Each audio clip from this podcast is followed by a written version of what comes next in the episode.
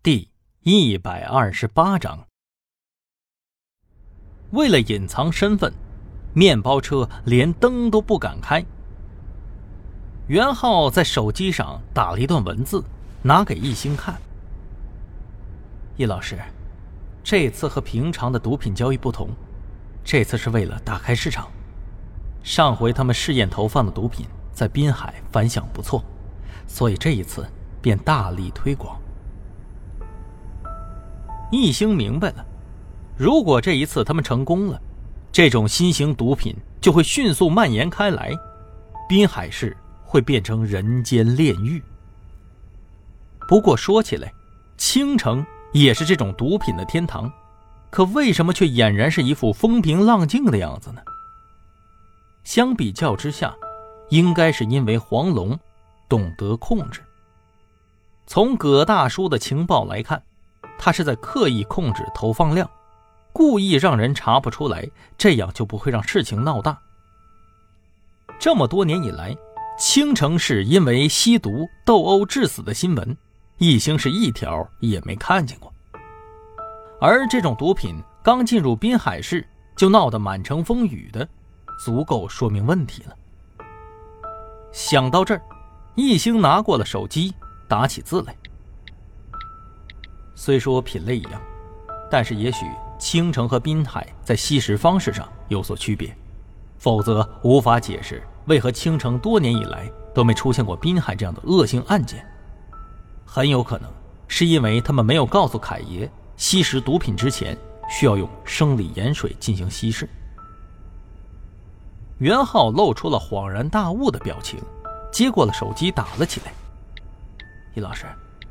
他们想让人瞬间上瘾，永远戒不掉。易星点了点头。黄龙不敢在自己的根据地胡来，否则一切的根基就完了。所以他需要一个棋子给自己拓展市场，就算是出事了，也可以断臂求生。这也就是为什么他能够接纳一个二五仔在身边的关系。这个时候。路上几乎是没有车的，面包车开得飞快，很快就到了一个小镇子。他们下了车之后步行前进，穿过了一片田野，来到了一座废弃的烂尾楼。小楼周围都是有人在警戒的，一看就知道是有人先来了。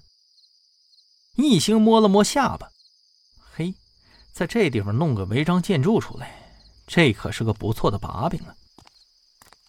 易星的手机这时候收到了一条消息，是一个猪头的 emoji 表情。易星知道这是李明耀的暗号，意思就是他们已经到位，等待易星的信号。易星突然拉了一下袁浩的衣角，让他慢慢走到队伍后面去。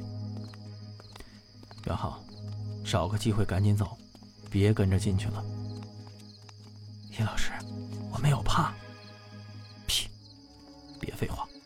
赶紧去和大部队集合。如果要是有事儿，还能支援我。这是命令。袁浩虽然不情愿，但还是服从了。他走上前去，和几位大哥不知道说了什么，那些人居然允许他离开了。易星心里头暗自佩服，随后跟在他们的身后继续往前走。当快到烂尾楼门口的时候。几个持枪的人呵斥说道：“你们几个干什么的？”“哥哥哥哥哥，我们是凯爷手下的人。”“哦，是你啊，那行进来吧，最好别耍花样啊。”那些人虽然收起了枪，但是眼神却让人十分的不舒服。在这样的注视之下，一星跟着进去了。进来以后。一星注意到，这烂尾楼里头居然有沙发和茶几，而且摆放的位置还挺讲究。要不是没装修，一星都以为这里头是有人居住的呢。不过，更引人注意的是，有一个穿着破烂的人倒在了血泊里，呼吸都没有了。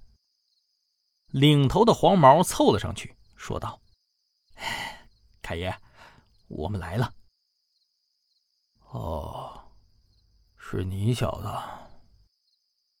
你们老大都还没来呢，咱们谈什么呀？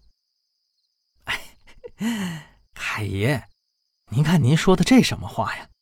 我自从到了您手底下以后，一直都是尽心尽力的。哎，再说了，您和龙爷分什么彼此啊？不都是一家人吗？听到这话，吴凯生阴翳的脸上露出了一丝笑容。不过，这种笑容一星见多了，典型的皮笑肉不笑。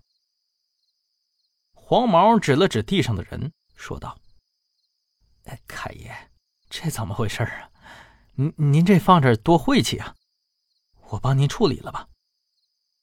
哦，凯爷也没答应，而是斜着靠在了沙发上闭目养神。黄毛指了指易星和他旁边的一个小弟，意思就是让他们把尸体抬出去扔了。和易星搭伙的这个人显然是第一次干呢，有点紧张，手一直抖个不停。等到他们把人抬出去，丢到了一处茂密的草丛里之后，一星没有立刻回去，而是从兜里头掏出来了一盒香烟，抖出了两根，自己拿起一根，点上了。